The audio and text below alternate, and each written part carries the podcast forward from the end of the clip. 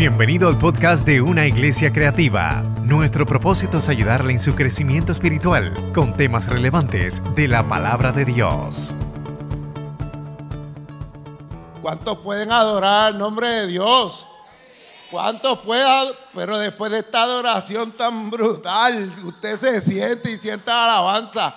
Vamos a ver si nos podemos poner de pie un minutito y adorar el nombre de Dios conmigo. ¿Sabe por qué? Porque la presencia de Dios está aquí en este lugar.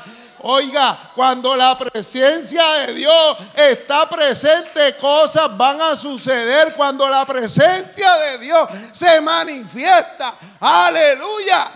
No sé lo que está pasando en este lugar, pero yo le quiero decir una cosa. Es que yo estoy activado. Yo estoy activado en esta mañana. Y yo no sé yo no sé lo que vaya a hacer Dios en esta mañana aquí, pero vamos a ver si yo puedo hacer que usted haga una declaración conmigo. Vamos a ver si yo puedo hacer que usted haga una declaración conmigo. Diga conmigo, este es el día. Pero dígalo con fuerza, este es el día. Este es el día que hizo el Señor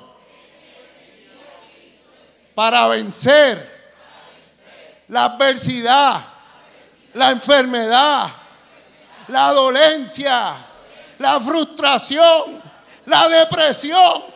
Este es el día que hizo el Señor para vencer. Gloria a Dios. Gloria a Dios. Porque con Cristo somos más que vencedores. Aleluya. Mire, por mí se puede quedar de pie, pero si quiere, se puede sentar. Porque yo voy a estar de pie. Si me quiere acompañar, gloria a Dios. Mire, yo estoy, estoy gozoso. Estoy gozoso, estoy contento. Yo, yo con esta adoración, yo, yo decía, Señor, por lo menos guárdame un chispito de voz para que pueda predicar. Porque estuvo poderosa la adoración de su pueblo.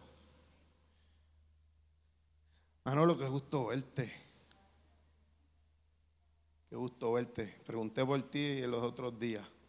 Me alegro verte. Y por la gracia de Dios, pues se me ha dado la oportunidad de, poder traer el mensaje de esta mañana. Y, y quiero, hoy voy a compartir algunas cositas con ustedes que el Señor me ha dado. Y parte de lo que ha sido mi vida y lo que, ha, lo que he podido eh, experimentar. Cómo Dios ha transformado mi vida. La vez pasada le, le la vez pasada le hablé sobre que Dios conoce nuestra historia. ¿Recuerdan? Pero no todos conocen mi historia. Y lamentablemente tengo que decirle que, que aún no me siento preparado para contarle toda mi historia. ¿Sabes por qué? Porque es porque me da vergüenza. Me da vergüenza lo que era, no lo que Dios ha hecho conmigo. Y, y ustedes ni, ni, idea tienen, ni se podrán imaginar porque conocen la nueva criatura.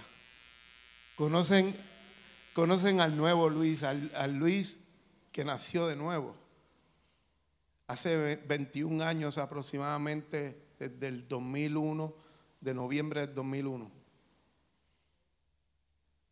Y le voy a dar un panorama general, pero lo que sí le quiero decir es que al día de hoy, primero de mayo del 2022, yo me siento una persona sumamente exitosa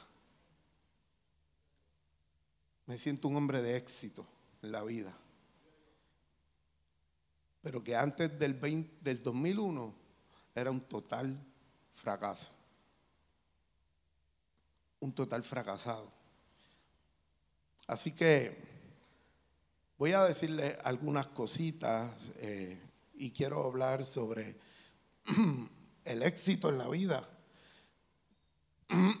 pero de, alguna, de algún punto de vista un poco diferente. Y de verdad vamos a, vamos a orar para comenzar. Y espero que este ánimo y esta, eh, el recuerdo de mi pasada vida no me, no me lo apague porque el gozo del Señor es quien domina mi vida en este momento. Padre, en el nombre de Jesús, te doy gracias, Dios, por lo que has hecho, por lo que haces y por lo que harás. Gracias, Señor, porque tu misericordia es nueva cada día, Señor, y te doy gracias por el día de hoy por la oportunidad que me das de servirte, Señor, de bendecir a otros, Padre amado, de dar por gracia lo que por gracia me has dado, Señor. Gracias, Padre amado. Gracias por la oportunidad de conocerte, Señor. Gracias porque me amaste primero, mi Dios. Gracias, Señor, por tu fidelidad y por, por todo lo que has estado haciendo en esta casa, en mi casa, Señor. Oh Padre, con mis hermanos, Padre Santo, gracias Señor por tu presencia en medio nuestro, mi Dios amado. En esta hora, Padre amado, te pido, Señor, encarecidamente en el nombre poderoso de Jesús que tu Espíritu Santo, Señor, sea quien esté transformando las vidas, Señor, tocando los corazones, sanando al que está enfermo, transformándonos, Señor, Padre amado, libertando al que está cautivo y oprimido, Padre mío. Levanta al que está caído en esta hora porque hoy es un nuevo día para vencer en el nombre poderoso de Jesús, Señor, amado, mi Dios. Y ahora nos soltamos, Señor, en tu presencia para que hagas como quieras en este lugar. A ti damos toda la gloria, toda la honra, mi Señor. Amén. Gloria a ti, mi Dios. ¿Sabe? La gloria es para el Señor porque en un momento dado en mi vida, eh, vamos a irme un poquito mucho más atrás. Yo soy el primero de todos los hijos, de todos los nietos, de todos los sobrinos, el primero de todos. Y el próximo que vino después de mí fue mi hermano, que ustedes lo conocen, y fue cinco años después.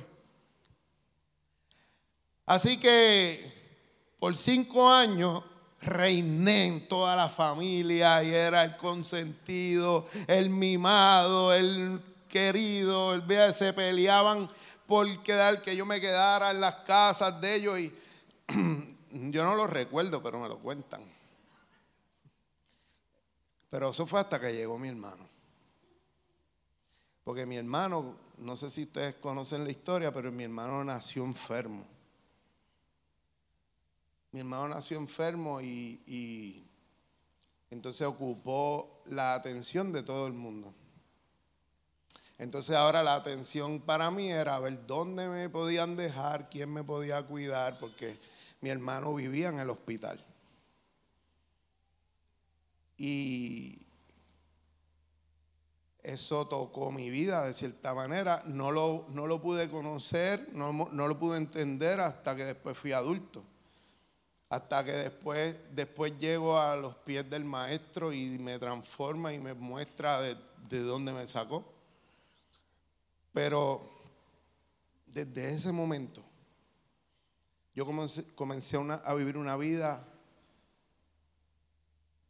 de segundo, una vida de relegado, una vida de poca importancia, eh, donde corrí y busqué el lugar que me pertenecía por mucho tiempo. Y esa búsqueda me llevó a caminos incorrectos. En mi adolescencia busqué ese, e, esa, esa atención en la calle. Busqué esa atención en, en lugares donde no debía buscarlos. Y perdónenme si hablo así de manera general, porque no quiero entrar en detalles porque no me, no me enorgullece las la manera en que vivía en ese momento. Pero hice daño. Hice daño y, el, mayor, el, mayor engaño que una persona puede, puede hacerse a sí mismo es decir que eres bueno cuando haces cosas malas. Todavía hasta hace pocos días yo, yo, yo pensaba que yo era bueno. Pero ¿cómo puede ser uno bueno cuando hace lo malo? Y ese es el engaño del mundo. Eso es lo que estamos viviendo hoy día. Que le están llamando bueno a todo aquello que es malo. Y están engañando a nuestros niños, a nuestra juventud, a la sociedad. Pero yo viví eso en mi, en mi, en mi adolescencia y aparentaba ser alguien bueno cuando realmente mi corazón estaba lleno de resentimiento, lleno de dolor, lleno de maldad. Y hice daño. Me casé a la edad de 18 años sin tener, sin tener nada, ni sin tener un norte, sin tener una, una visión de la vida, sin importarme absolutamente nada de lo que hacía. Usted sabe lo que es vivir para vivir. Lo que es levantarse para simplemente esperar la hora de acostarse. Donde no hay un rumbo, donde no hay una razón de vida. Solamente la llegada de mis hijos mayores me pudieron dar un, me, pudieron sostener en ese momento, darme un propósito. Pero hasta ellos les hice daño. Porque no, no le di la vida que debieron de haber tenido. No los cuidé como los debí de haber cuidado. Al punto que yo aborrecía mi propia vida. Nunca intenté suicidarme ni nada por el estilo, pero aborrecía la vida que vivía. Salía del trabajo y a mí, yo nunca he sido, a mí la bebida nunca me ha llamado la atención. Bebía socialmente y todo, pero nunca fui una persona de que tenía que beber todos los días. Pero hubo un momento en mi vida que tenía emborracharme antes de llegar a mi casa o usar cualquier otra sustancia que evitara que yo estuviera en mis cinco sentidos al momento de llegar a mi casa. En ese punto de mi vida me encontraba yo cuando comencé a tomar las peores decisiones que hasta el momento nunca habían pasado por mi mente solamente con la única idea de ser alguien en la vida. Pero por las decisiones, por los caminos incorrectos y tomando las decisiones incorrectas. Estuve a punto de cometer un, un error que, que, no sé qué hubiera pasado con mi vida si, si llego a dar el paso que estuve a punto de, a punto de dar. Pero como Dios nunca llega tarde, Dios siempre llega a tiempo. Una semana antes de yo dar ese paso de muerte, una semana antes de yo tomar la, la peor decisión que estuve a punto de tomar en mi vida, sin congregarme en una iglesia, sin ser predicado, el Señor me levantó de madrugada. No le voy a decir que fue a las 3 de la mañana porque todos los predicadores dicen que el Señor lo levanta a las 3 de la mañana.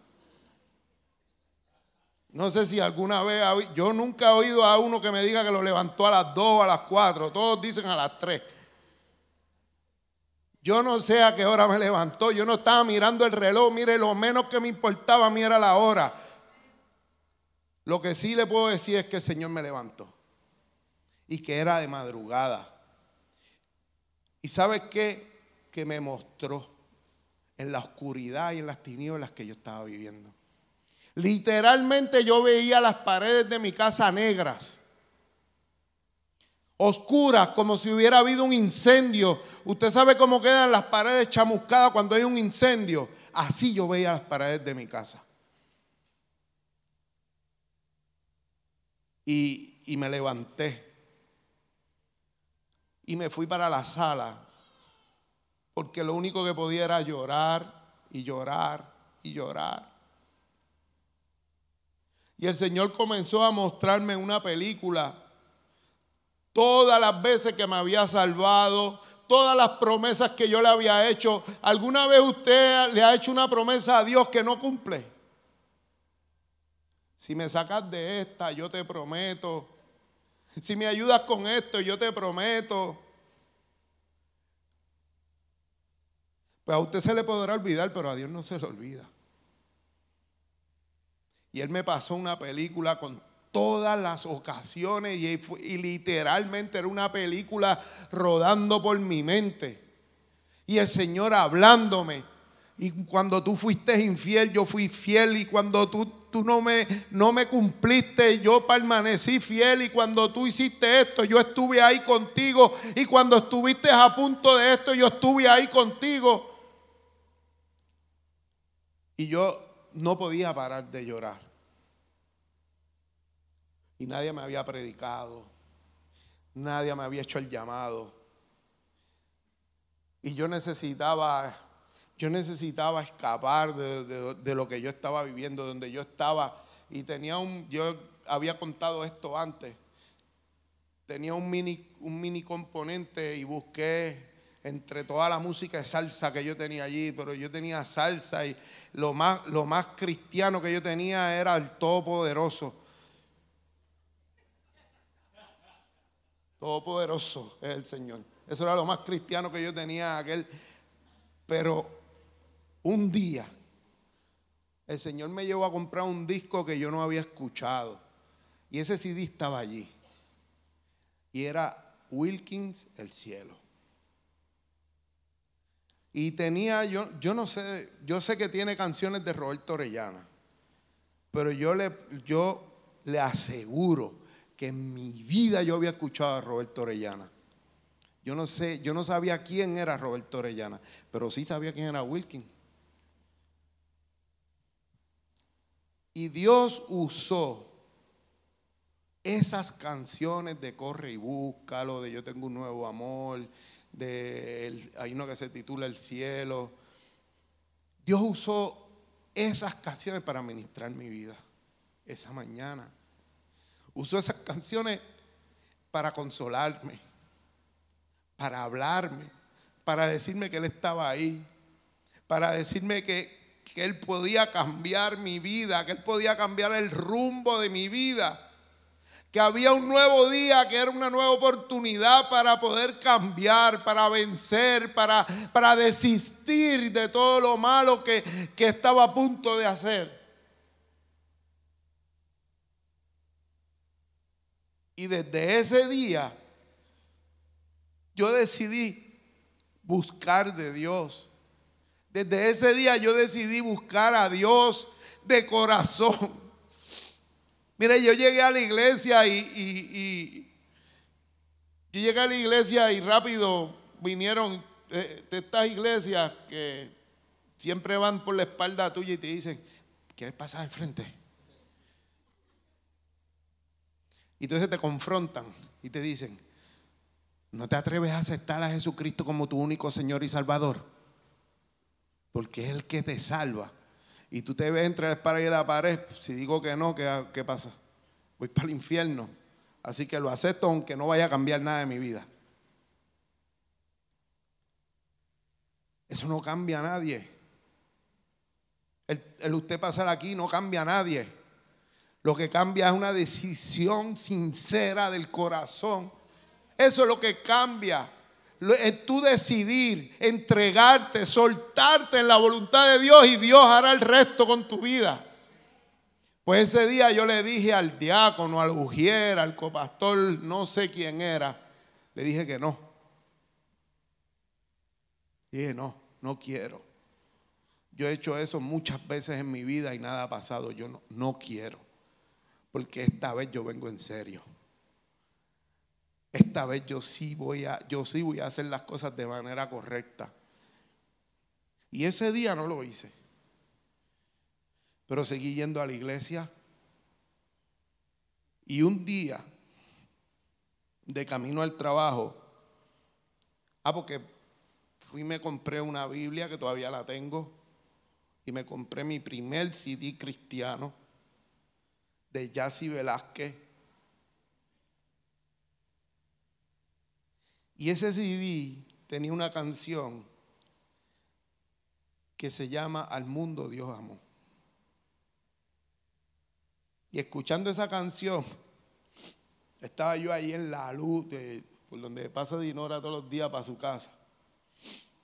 Ahí en la luz, como para doblar para San Isidro. Esperando que cambiara. Y el Espíritu Santo comenzó a romper mi corazón, diciéndome cómo Dios me amó. Y yo otra vez comencé a llorar como estoy haciendo ahora. Y no podía parar de llorar y me estacioné en el carro, en el parking.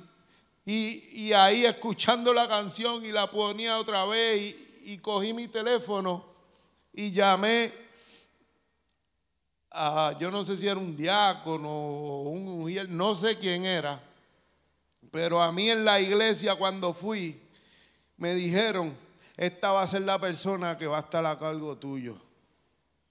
El día que tú necesites oración, tú lo vas a llamar. El día que tú necesites algo, tú lo vas a llamar. Y eran como las 7 de la mañana, yo no sé si él, pero yo lo cogí y yo lo llamé a esa hora. Y él me contestó. Y yo le dije, yo quiero aceptar al Señor ahora. Yo quiero aceptar al Señor ahora, yo no quiero esperar un minuto más. Así que yo acepté al Señor en, sentado en mi carro. No fue un, que un llamado que nadie me llamó. Fue una decisión del corazón.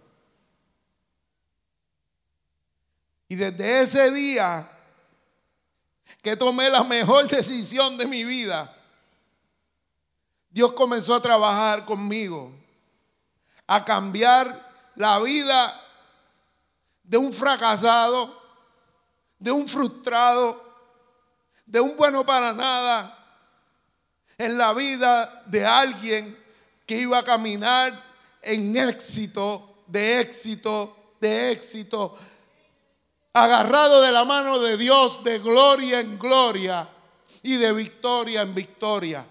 Esa fue mi primera victoria en, en las manos de Dios. Pero todo viene en una decisión. Todo viene en una decisión. Una decisión que, que, nos toca a nosotros tomar. El pastor Isaac la semana pasada hablaba de las decisiones, de, de yo decidí creer, yo, yo decidí tener fe. Pues nadie puede decidir por ti. Ninguna de las decisiones que tú puedas tomar en la vida, nadie la puede decidir por ti. Cuando nosotros, cuando nosotros accionamos sobre, sobre eh, eh, la presión de alguien para tomar una decisión, no es tu decisión. Es cediendo a la presión de otra persona. Pero el Señor en esta mañana te está diciendo, que Él no quiere lo que tú cedes por presiones de otra persona, que Él quiere tu corazón. Que Él quiere la decisión de tu corazón. Que no importa el tiempo que hayas estado escondiéndote dentro del templo. Él quiere la decisión de tu corazón. Que mientras tengas vida, y cada día es una nueva oportunidad para tomar la decisión correcta en tu vida. Y nosotros podemos por decisión propia soltarlo todo en la voluntad de Dios. Y no puede haber éxito en la vida si no soltamos todo en la voluntad de Dios. Y precisamente, ¿están aquí?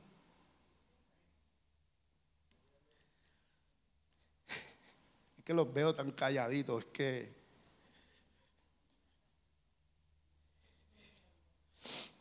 Mire, precisamente hace unos cuantos años atrás, eh, el pastor Carlos David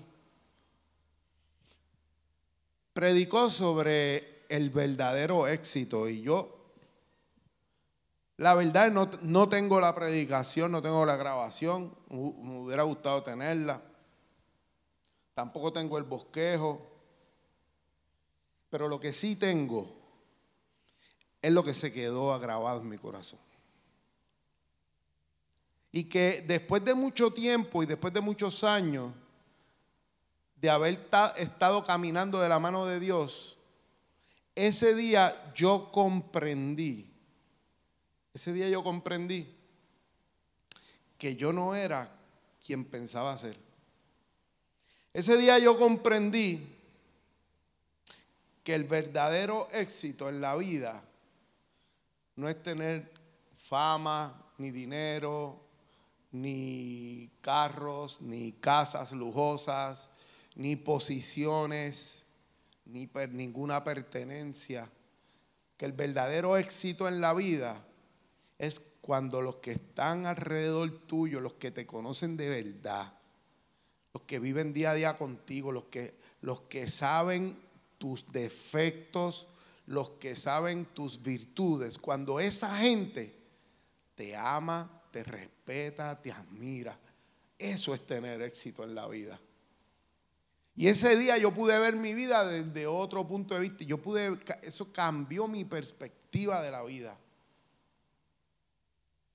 Y yo, y yo me miré a mí mismo y yo dije, yo soy exitoso. Yo soy exitoso. Porque en mi casa me respetan, ¿verdad?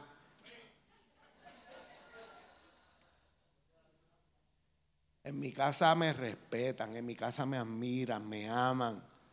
En mi trabajo, en mi trabajo me respetan. En mi trabajo me aman, me quieren. Y, y ese día yo cambié la perspectiva de la vida y yo dije, uh, es que yo soy un hombre de éxito. Ya puedo caminar diferente. Ya puedo verme diferente. Ya yo no soy el, atrasado que vivía antes. Ya yo no soy el fracasado que vivía antes. Ya, no, ya yo no soy la persona frustrada porque no alcanzaba el éxito.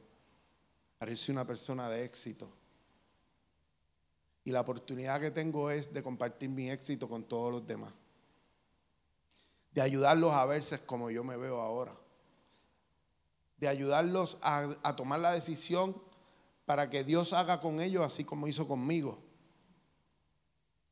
Así que en ese momento ya Dios había cambiado. Fíjese lo que, lo que le estoy diciendo. Ya Dios había cambiado mi vida. Ya Dios me había, me había dado una nueva vida. Yo predicaba hace tiempo. Yo servía al Señor hace tiempo. Pero no fue hasta ese momento que yo no pude visualizarme como Dios quería que yo me visualizara, como un hombre de valor, como un hombre exitoso, no por lo que yo he hecho, sino por lo que Él hizo. Ahí que está la diferencia. Y entonces toda la gloria es de Él. Y no hay problema en admitirlo. Porque el éxito de mi vida no depende de lo que yo y de lo que yo hago o hice. Depende de la decisión que yo tomé entregando todo en las manos de Dios. Y Él me va a llevar una vida de éxito en, en todo mi caminar por la vida. ¿Y cómo podemos lograr esto? Pues ahí es donde está, y que se lo he mencionado en varias ocasiones, que es el tema de, la predicación de hoy. Suéltalo todo en el río de Dios.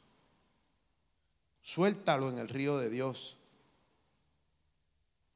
Ahora, ¿qué es el éxito como tal? El éxito, eh, el éxito parece ser un lugar a donde todo el mundo quiere llegar, pero pocas personas logran llegar. Ahora, el mundo ve el éxito de manera diferente, como les dije. Para el mundo el éxito son carros, casas, posiciones, posesiones, eh, es dinero, es fama. Eh, para, para, hay hombres que para el éxito eh, es la manera en que se ven, que visten, con quién andan. O tener una mujer a su lado es, ser exitoso y viceversa. Tener un buen hombre a su lado es ser exitosa. Para el mundo el éxito puede ser eh, identificado de diferentes maneras. Ahora, ¿qué es para mí el éxito?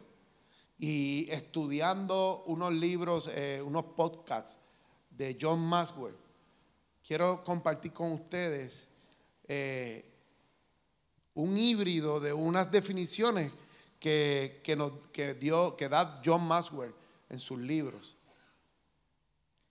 ¿Y qué es el éxito según John Maxwell? Es estando viviendo en la vida, eh, en la voluntad de Dios y el propósito de Dios. Es estar viviendo en la voluntad de Dios y el propósito de Dios. Número uno. Número dos, es cuando alcanzo el potencial en mi vida.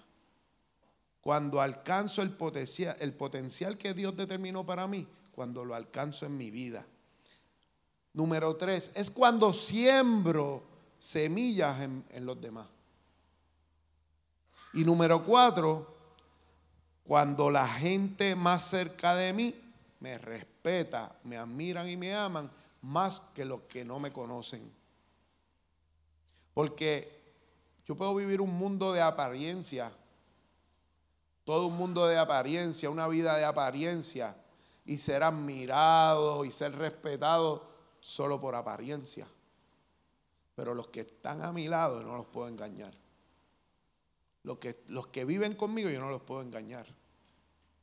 Yo puedo llegar aquí, aleluya, gloria a Dios, santo y levitando por el medio del pasillo. Y en casa hacer pero a esos de casa yo no los puedo engañar. Pero gloria a Dios que yo puedo pararme aquí y decirlo frente de mi familia porque soy íntegro. Aquí, en mi casa, en mi trabajo, me encanta el vacilón. Aquí, en mi casa, en el trabajo. Amén.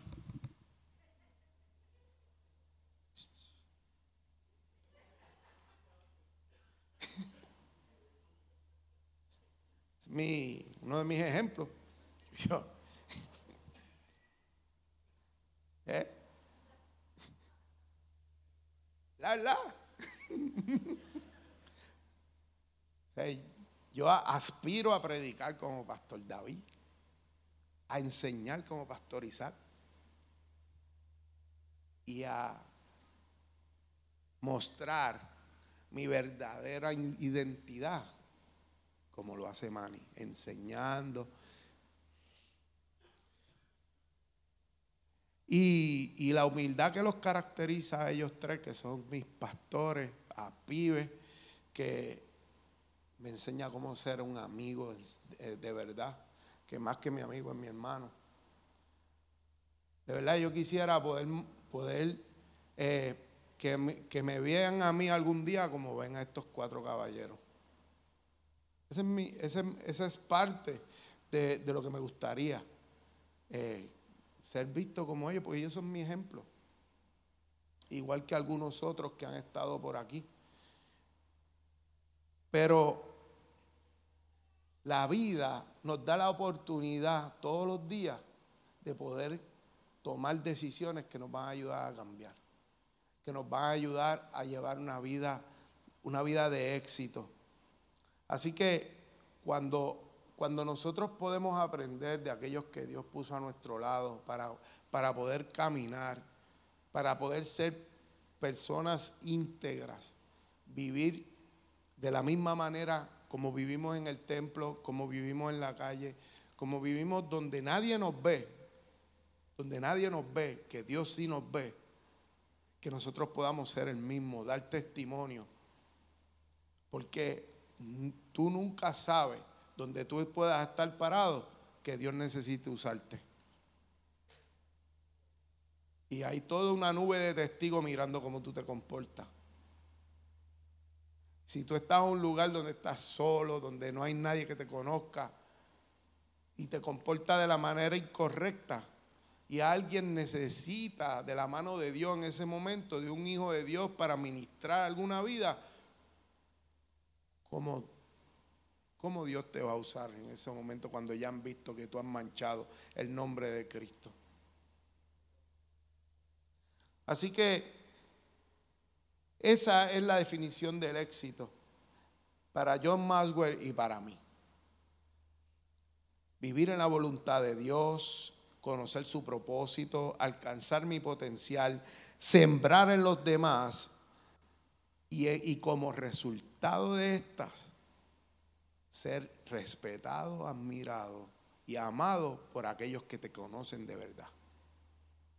Ahora, para alcanzar el éxito en la vida, necesitamos eh, tres cositas, déjame ver, tres, tres, cuatro cositas.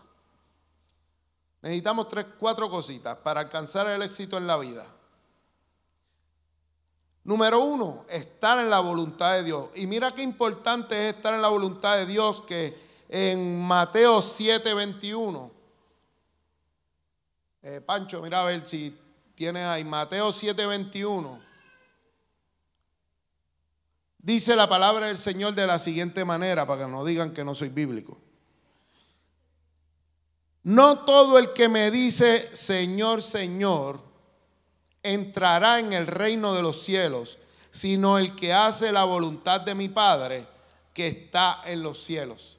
No todo el que me dice Señor, Señor, entrará en el reino de los cielos. Pero, pero somos salvos por gracia. Somos salvos por gracia por haber aceptado el nombre de Jesucristo, el sacrificio de Cristo en la cruz. Y entonces fuimos adoptados como hijos. Y junto, y junto con Jesucristo recibiremos la herencia de hijos. Pero no todo el que dice Señor, Señor entrará en el reino de los cielos. Y dice, sino el que hace la voluntad de mi Padre que está en los cielos. O sea, porque porque la palabra dice, ¿Quiénes son mis hijos? ¿Quiénes son mis hijos? Pues mis hijos son aquellos que hacen la voluntad de mi Padre. O sea, tú puedes decir, Señor, Señor. Tú puedes servirle a Dios y en, en, tu nombre eche fuera demonios y en tu nombre sane los enfermos. Porque, porque, ¿sabe por qué? Porque el nombre de Cristo es quien tiene poder. Es porque el nombre de Cristo es el que transforma vidas es que el Espíritu Santo es el que toca los corazones. El Espíritu Santo es el que nos guía a toda verdad y justicia. Nosotros solo somos vasos, instrumentos de Dios. Pero si yo, eché fuera demonios, pero si yo sané enfermos en tu nombre, alejados de mí porque nunca os conocí, dice el Señor. ¿Sabe por qué? Porque no todo el que dice Señor, Señor hace la voluntad del Padre. Algunos hacen la voluntad propia. Y, a esos que hacen su voluntad propia, la Biblia le dice hacedores de maldad. Porque aquel que está fuera de la voluntad de Dios está haciendo el mal. Por eso yo le, por eso yo le digo, le dije a ustedes ahorita, yo pensaba que era bueno. Pero ¿cómo alguien bueno puede estar haciendo el mal? Pero ¿cómo, cómo alguien, alguien que, que se presenta como bueno, alguien que se presenta como amable, puede hacer el mal? Porque está fuera de la voluntad de Dios porque no hace la voluntad de Dios, porque no es obediente a Dios. Y la palabra del Señor dice que el que, el que no recoge con él, desparrama.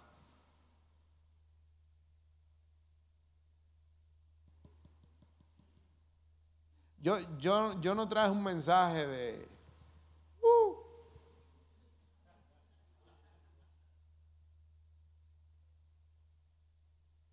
Pero yo, yo, yo sí sé, yo sí sé que, el Espíritu Santo está tocando corazones. Yo sí sé que el Espíritu Santo transforma las vidas. Y el Señor nos llama a hacer su voluntad.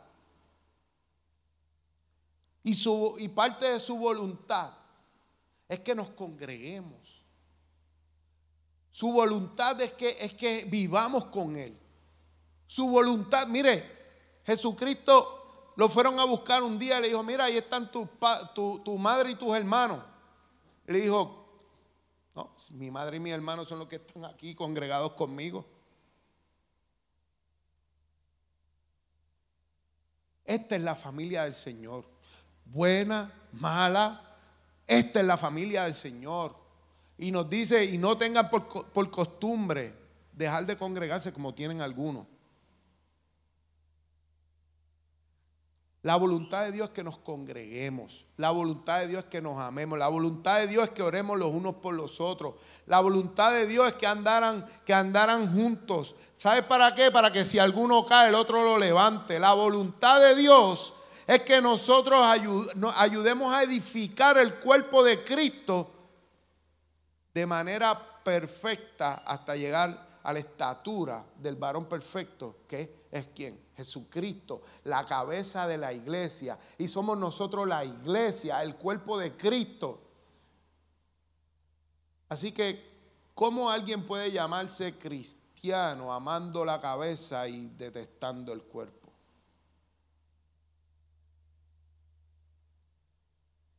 Nadie puede amar la cabeza y rechazar el cuerpo. La voluntad de Dios es que estemos congregados, que seamos iglesia. La voluntad de Dios es que estudiemos la palabra. La voluntad de Dios es que conozcamos su palabra. ¿Cómo podemos conocer la voluntad de Dios si no conocemos la palabra? Dice en Juan capítulo 7, verso 17. El que quiere hacer la voluntad de Dios conocerá si la doctrina es de Dios o si yo hablo por cuenta propia, dijo Jesucristo. Quien quiera conocer la voluntad de Dios debe conocer la doctrina de Dios. Si queremos conocer la voluntad de Dios, debemos estudiar la palabra de Dios. Porque la palabra de Dios ilumina nuestro camino, nos guía por la senda, nos dice la dirección que tenemos que caminar. En el Salmo 119, verso 105 dice, lámpara a mis pies es tu palabra y lumbrera a mi camino. La voluntad de Dios es que conozcamos la palabra porque ella nos va a dar dirección. Ella va a alumbrar nuestros pasos. ¿Qué pasa si nosotros andamos? Si está en oscuridad. ¿Qué pasa? ¿Qué puede pasar? casi seguro que si nosotros andamos en oscuridad y no vemos por dónde caminamos, tropezamos y caemos. Pero la palabra de Dios es la que evita ¿verdad? Que nosotros tropecemos y caigamos. Y si caigamos, dice la palabra del Señor que Dios nos recogerá, nos levantará y que Él está ahí todo el tiempo junto a nosotros para no dejarnos caer. Pero más aún todavía, ¿cómo no podemos conocer la palabra? ¿Cómo no podemos conocer la palabra de Dios? Si, si la palabra de Dios nos indica el camino por el que tenemos que andar. ¿Y quién es el camino? Dice Juan capítulo 14, verso 6. Jesús les dijo, yo soy el camino y la verdad y la vida, y nadie viene al Padre si no es por mí. Si conocemos el camino por medio de la palabra, solo por medio de la, de la palabra podemos conocer a Cristo. Así que la voluntad de Dios, la voluntad de Dios es que conozcamos la palabra de Dios. Es que andemos por el camino. Es que estemos en Cristo Jesús. ¿Qué más dice la, qué más dice la voluntad de Dios? Que nosotros debemos ya que Cristo es el camino, la verdad y la vida, debemos de visualizar el éxito como un camino y no como un destino. Cuando las personas ven el éxito en la vida como un destino a donde llegar, ocurren varias cosas. Ocurre que cuando las personas eh, visualizan el éxito en la vida como una posición, eh, cuando yo sea pastor de la iglesia es que yo voy a alcanzar el éxito en, mi ministerio. Pero cuando alcanzan la posición de pastor, cuando yo tenga 100 miembros es que yo voy a alcanzar el éxito en mi ministerio. Pero cuando llegaron 100 miembros, no, porque cuando yo tenga 500 miembros es que yo voy a alcanzar el éxito en el ministerio. Las personas que ven el éxito como como una meta, como un destino a donde llegar, se van a dar cuenta que nada es suficiente. Nada es suficiente. Nunca van a alcanzar el éxito que ellos los va a llenar. Nunca. Cuando tengan un millón van a querer dos. Cuando tengan una casa van a querer un apartamento. Cuando tengan el Camry van a querer el BMW. Cuando tengan el BMW, pues van a querer el Maserati, el Alfa Romeo.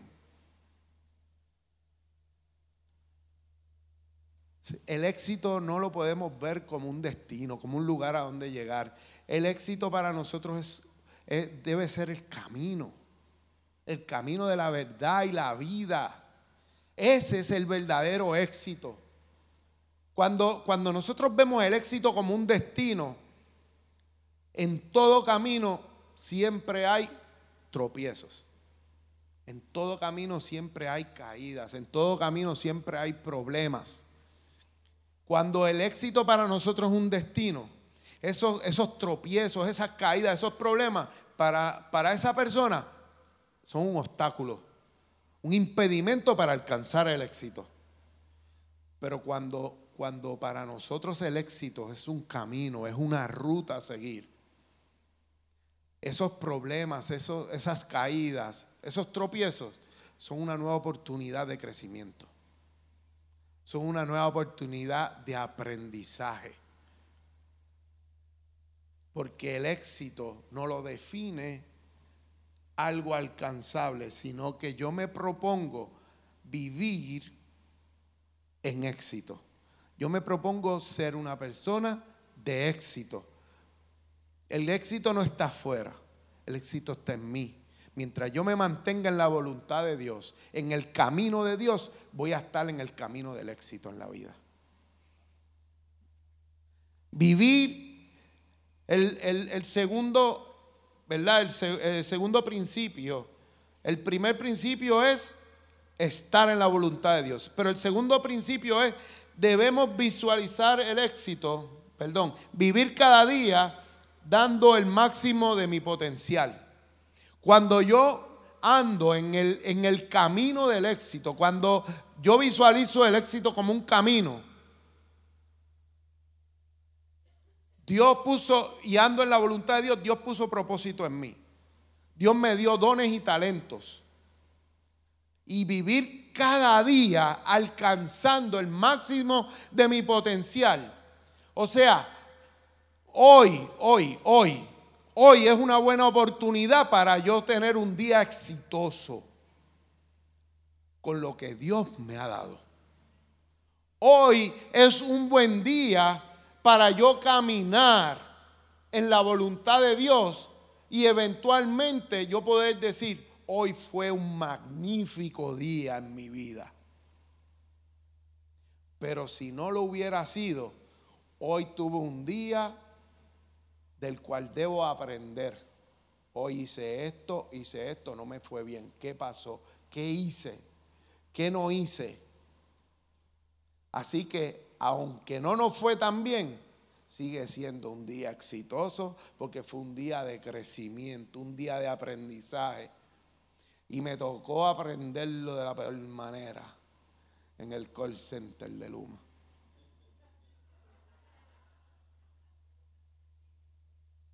Wow. Mire mi hermano. Yo, yo, en, en ese tiempo, en ese tiempo que, yo estuve trabajando en el corset, usted sabe que estuve varios meses que no me podía congregar. Porque eso me robó tanto que me robó hasta la oportunidad de poderme congregar. Me robó el tiempo de familia, me robó. Mire, eso era horrible, horrible. Pero en ese tiempo yo te puedo decir que fue uno de los, de los tiempos de mayor consagración a Dios que yo he tenido. Como yo me entregué, mire, no había manera si yo no me entregaba en las manos de Dios todos los días. Y en ese tiempo cogí cocotazo, como usted no se imagina, de parte de Dios. Mire, mira que todo lo que hagas, hacerlo como para el Señor, porque del hombre no vas a recibir ninguna recompensa buena. No hay nada bueno que vayas a recibir del hombre. Así que todo lo que hagas, todo lo que hagas. Pero cuando la, cuando la palabra dice todo, es que es todo. Todo lo que hagas, hacedlo como para el Señor. Porque Él paga y paga bien. Porque de Él viene la recompensa. Así que todos los días es una muy buena oportunidad. Mire lo que dice Efesios capítulo 5, verso 15 al 17. Efesios capítulo 5, verso 15 al 17 dice, mirad pues con diligencia como andéis, no como necios, sino como sabios. Hay una instrucción clara, hay una, instrucción clara que nos, que nos dice el Señor aprovechando bien el tiempo, porque los días son malos. ¿Serán buenos los días que estamos viviendo hoy día? Ahora, la pregunta es, ¿estaremos aprovechando el tiempo? Por tanto, no seáis insensatos, sino entendidos de cuál sea la voluntad del Señor. Cada día cada día que vivimos, cada día que el Señor nos da, que su misericordia es nueva cada mañana, es una oportunidad para yo poder crecer, para yo no ser un insensato, para yo no ser un necio y aprovechar el tiempo en conocer la voluntad de Dios para mi vida, en saber qué es lo que Dios ha determinado para mí, en saber cómo yo debo proceder, cómo yo debo comportarme. Y hay un dicho por ahí, ¿verdad? Que dice, vive cada día de tu vida como, sea, como si fuera el último día de la vida. Y no es para gozarlo en deleites, en deleites y placeres. Es para que cada día de tu vida sea un día lleno de bendición y no de maldición. Para que cada día de tu vida estés preparado que si Cristo viene, heme aquí, Señor. Amén. Y ahí cuando él, cuando él, él, recoja a todo su pueblo en los aires, y yo de decir, aquí estoy. Y que podamos encontrarnos, mire, todos juntos en los aires y reinar con Él. Oh, pero ¿qué pasa si nos, coge, si fuera de base? Pero eso no significa que es que, como verdad, se, predicaba antes, entiendo, yo no sé, Manuel me corrige, Pastor Isaac, que, que había que estar en el templo siete días de la semana para, para que el Señor, no, si venía, nos, nos, nos cogiera haciendo, cumpliendo, y ¿verdad? No, eso significa que donde quiera que yo esté, que donde quiera que yo me encuentre, que mi comportamiento sea digno de la presencia de Dios, donde quiera que yo esté, que me encuentre, que yo sea una persona exitosa en el Señor. Y, y la palabra nos dice que cada día tiene su propio afán. Cada día. Así que te quiero compartir 12, eh, 12 cosas que cada día nos ofrece. Y esto, ¿verdad? Él, no, no es que me lo inventé, lo tomé de, de John Maxwell. 12 cosas que cada, que cada día nos ofrece a nosotros. Dice, número uno, la actitud de hoy, la actitud que yo tomé hoy me da posibilidades. Las posibilidades de hoy me dan un objetivo. La salud de hoy me da fuerzas. La familia de hoy me da estabilidad. El pensamiento de hoy me da una ventaja. El compromiso de hoy me da tenacidad. Las finanzas de hoy me dan opciones. La fe de hoy me da paz. Las relaciones de hoy me dan satisfacción.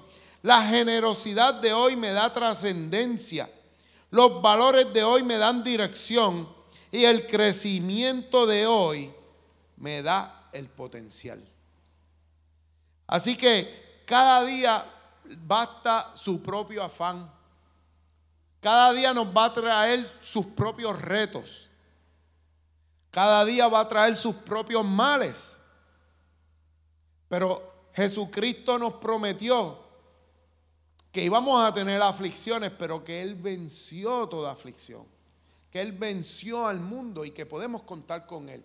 Y si Él es el camino, y si andamos en el camino, mi hermano, el éxito es garantizado en la vida. El éxito es garantizado en la vida.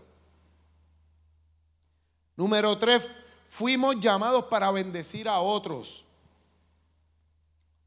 En primera Pedro dice, porque esta es la voluntad de Dios, que haciendo el, el bien le dé un tapaboca al que, vamos a leerlo bien, porque esta es la voluntad de Dios, que haciendo el bien hagáis callar la ignorancia de los hombres insensatos.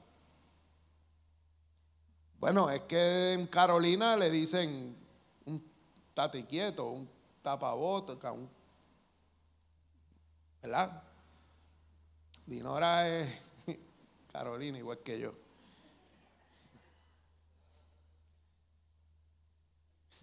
Me siento respaldado.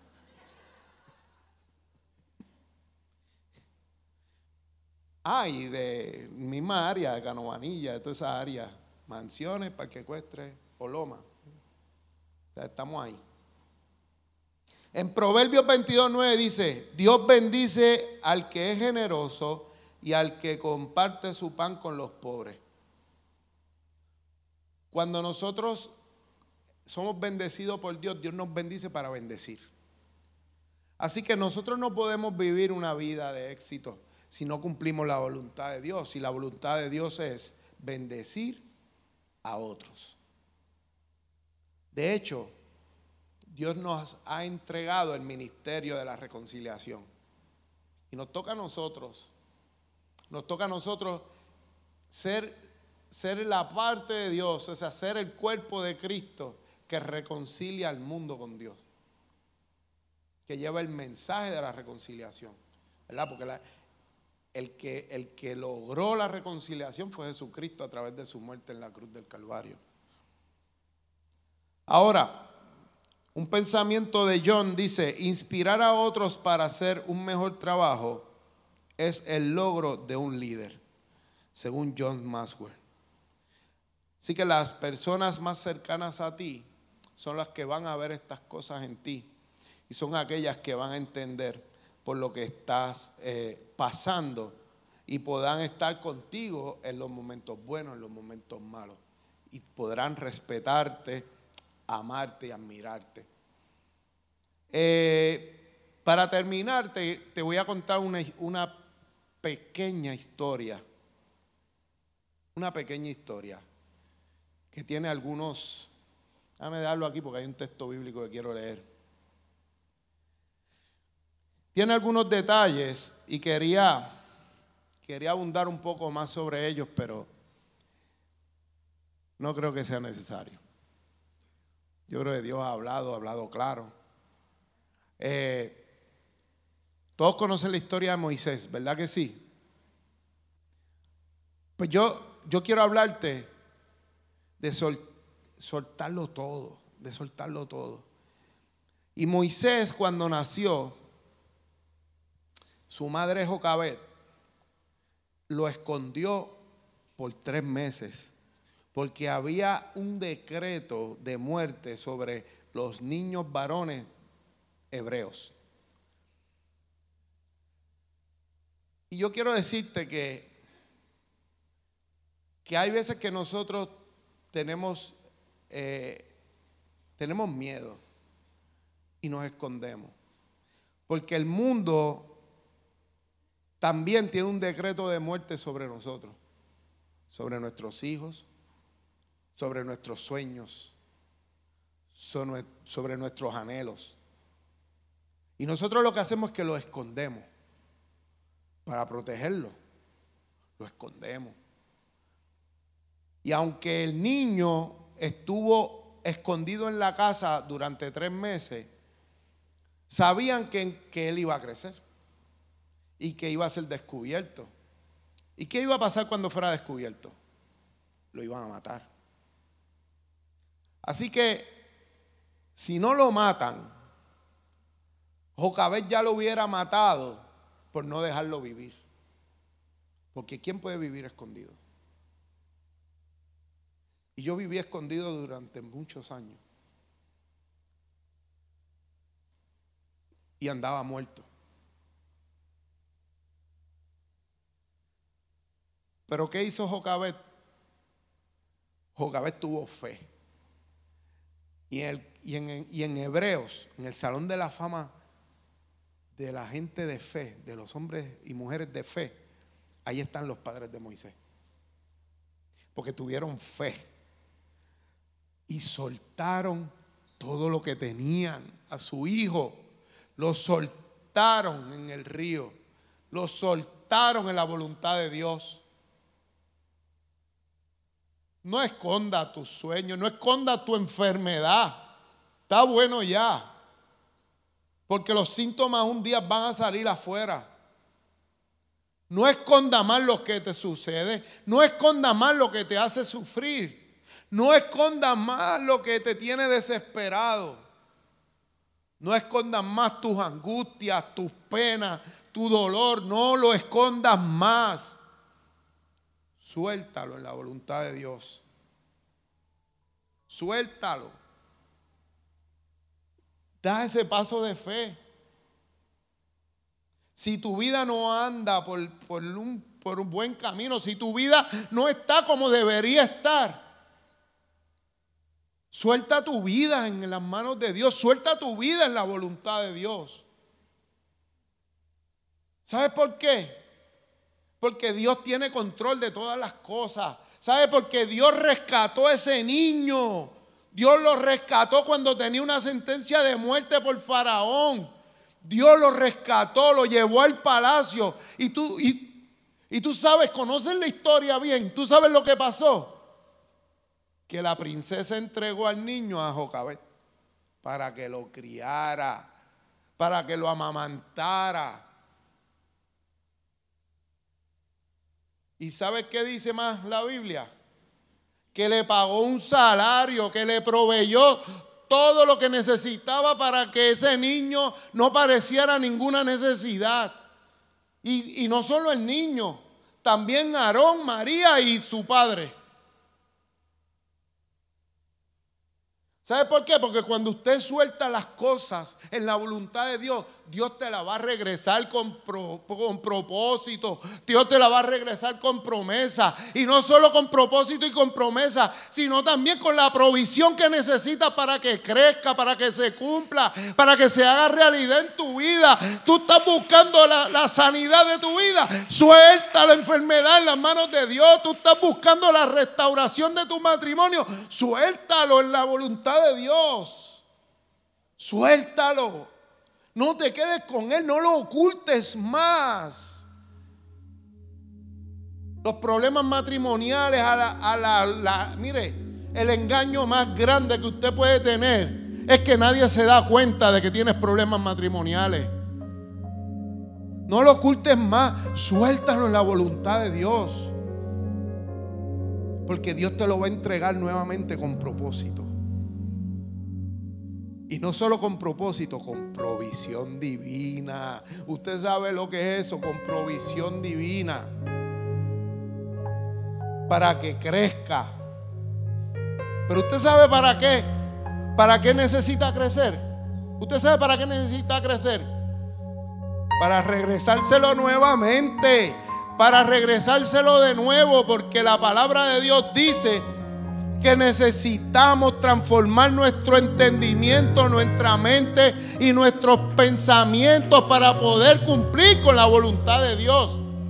Así que Moisés, que fue criado, que creció entre los hebreos, que creció con su madre, tuvo que ser llevado nuevamente a Egipto, tuvo que ser llevado nuevamente a palacio para cambiar su mentalidad de esclavo a su mentalidad de libre. Porque como él iba a libertar a un pueblo de esclavos siendo esclavo, nunca iba a poder porque el pueblo estando en el desierto le dijo, ¿para qué nos trajiste aquí? Mejor nos hubieras dejado en Egipto siendo esclavos que hubiéramos podido vivir. Había una mentalidad de esclavitud en el pueblo.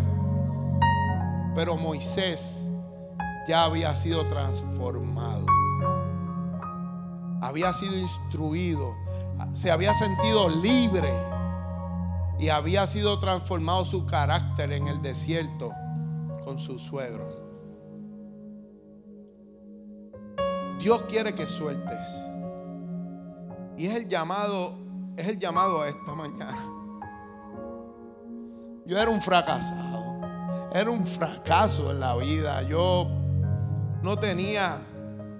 Mire, el mundo, el mundo nos puede ofrecer villas y castillas, el mundo nos puede, nos puede ofrecer lujos, el mundo nos puede ofrecer posesiones, el mundo nos puede ofrecer montones de cosas, pero nunca nos va a ofrecer el verdadero éxito en la vida. Un éxito que dura para siempre. Que nuestra meta no es humana, no es de este mundo, sino que es reinar por los siglos de los siglos en la eternidad en el reino de los cielos.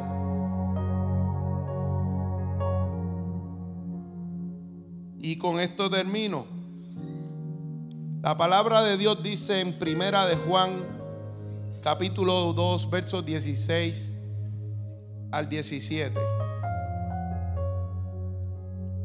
Porque todo lo que hay en el mundo, los deseos de la carne, los deseos de los ojos y la, vanagloria de la vida, no proviene del Padre, sino del mundo. Y el mundo pasa y sus deseos pasan, pero el que hace la voluntad de Dios Oye, iglesia, el que hace la voluntad de Dios, está escuchando bien, el que es exitoso en la voluntad de Dios, dice la palabra de Dios, que permanece para siempre. Yo no sé tú, pero yo. Yo me glorío, yo me glorío en la palabra de Dios. Yo, yo siento un gozo terrible en la palabra de Dios. Porque Él dice que si yo hago todas estas cosas, yo no solo voy a vivir una vida de éxito aquí en la tierra, sino que voy a permanecer para siempre. Así que yo te invito, te pongas de pie. Voy a orar por este mensaje. Pero te invito. Mire, yo no tengo que orar, no tengo que orar por usted, de verdad. Yo le conté hoy al principio del mensaje que cuando, cuando, yo, cuando yo tomé la decisión, nadie me llamó, no pasé un altar, nadie oró por mí. Oiga, fue una relación íntima entre Dios y yo. Así que yo te invito, yo te invito a que tomes tu propia decisión y pases aquí a este altar y sueltes. Suéltalo, suéltalo aquí. Mire, nadie sabe lo que usted está soltando. Suéltalo.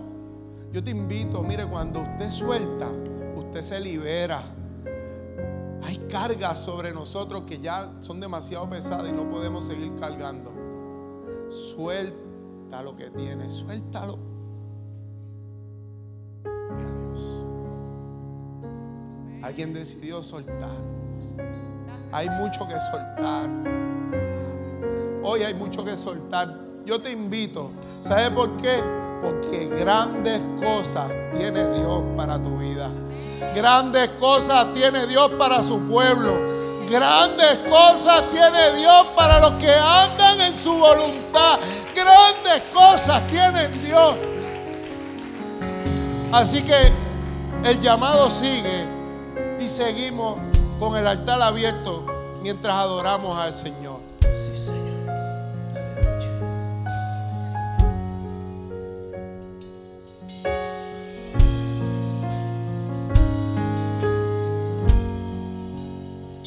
Tú eres rey de este pueblo, eres Dios el Señor de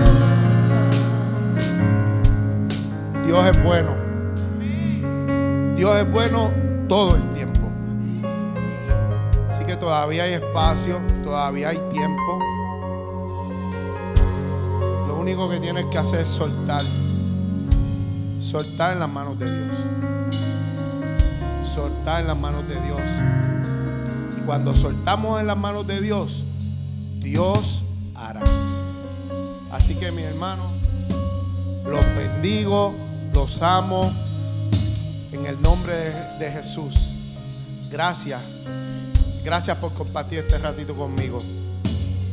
Amén.